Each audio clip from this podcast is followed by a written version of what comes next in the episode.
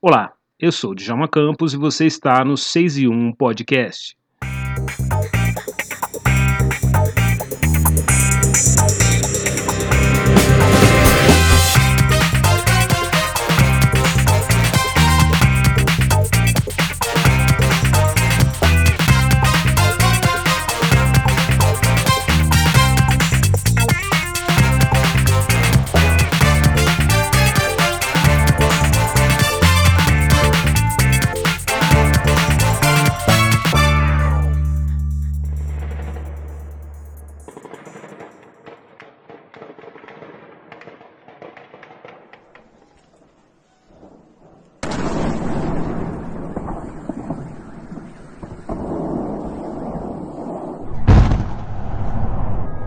Alguns ucranianos até riam de nós quando nos viram andando.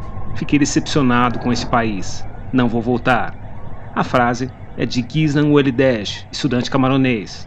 Nas ruas ou trens, éramos sistematicamente privados de lugares sentados. Quem disse isso foi Brian Famini, também estudante camaronês. Nós temos documentos, mas como somos estrangeiros, nos tratam como cachorros. E os ucranianos não se importam, disse Meson Ahmed, estudante paquistanês. Eles me disseram: Você está fugindo da guerra, fique aqui. Vai lutar conosco, não pode sair.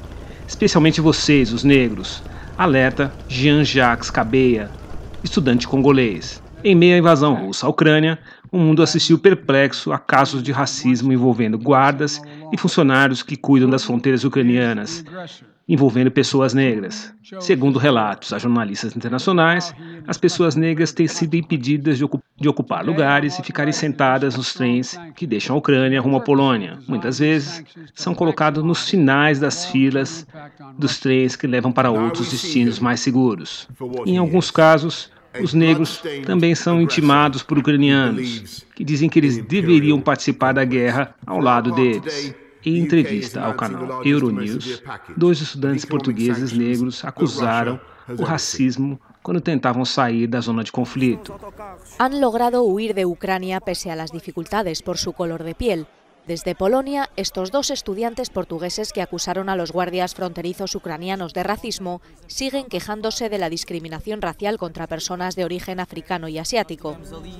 Domingos y Mario estuvieron varios días bloqueados en Ucrania, cerca de la frontera, hasta que la madre de uno de ellos se quejó en la televisión. A União Africana organização internacional que promove a integração entre países do continente africano, disse estar preocupada com a forma racista com que os africanos estão sendo tratados na Ucrânia. Relatos denunciam também filas separadas para ucranianos e imigrantes no acesso ao transporte de fuga. A cor da pele sempre fala mais alto. Pero ellos no son los primeros en acusar a las autoridades ucranianas de racismo. En la ciudad de Lviv, a 70 kilómetros de la frontera polaca, un estudiante congoleño y otra india han denunciado situaciones similares de discriminación.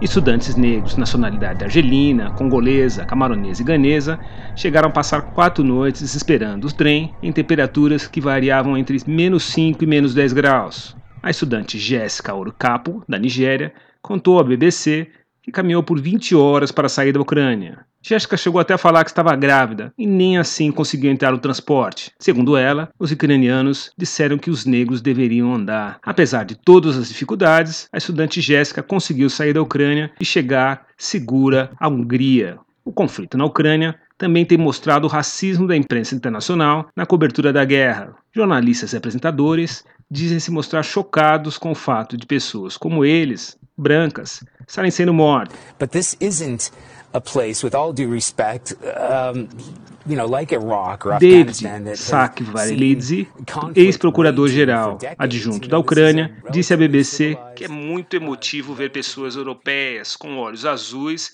e cabelos loiros sendo mortas. Esta é uma guerra que escancara, além da absurda postura autoritária de Vladimir Putin, o racismo contra negros. Um, uh, there were some reports about uh, discrimination of uh, people with Arabic or uh, African roots. Um, what can you tell us about that? Is this true? Did you experience something like this? Yes, I experienced that. There's a lot of hostility um, from the uh, white women. They really don't like us to be in the train. Somebody was telling me I have to stand up, I have to go out. E tudo isso, todo esse preconceito e racismo segue acontecendo em uma situação tensa como é a guerra. Em seu perfil no Instagram, o pesquisador de cultura negra e influenciador Ade Júnior disse logo no comecinho da guerra: "Negros vão sofrer lá na Ucrânia. Mesmo eles, ucranianos, sendo oprimidos por um grupo que os invade, eles têm visões sobre os grupos étnicos que vão aflorar nesse momento. Como continuar sustentando que o racismo não existe em 2022? Vendo as imagens e lendo reportagens sobre essa guerra. Pergunta a Dejune em outro trecho do seu post no Instagram. O 6 e 1 está conversando com um jogador brasileiro que acaba de sair da zona de conflito entre Rússia e Ucrânia. E esse é um dos assuntos dos próximos episódios do 6 e 1 Podcast. Esse programa contou com áudios da Euronews em espanhol. Eu sou Djalma Campos. Um grande abraço e a gente se vê por aí.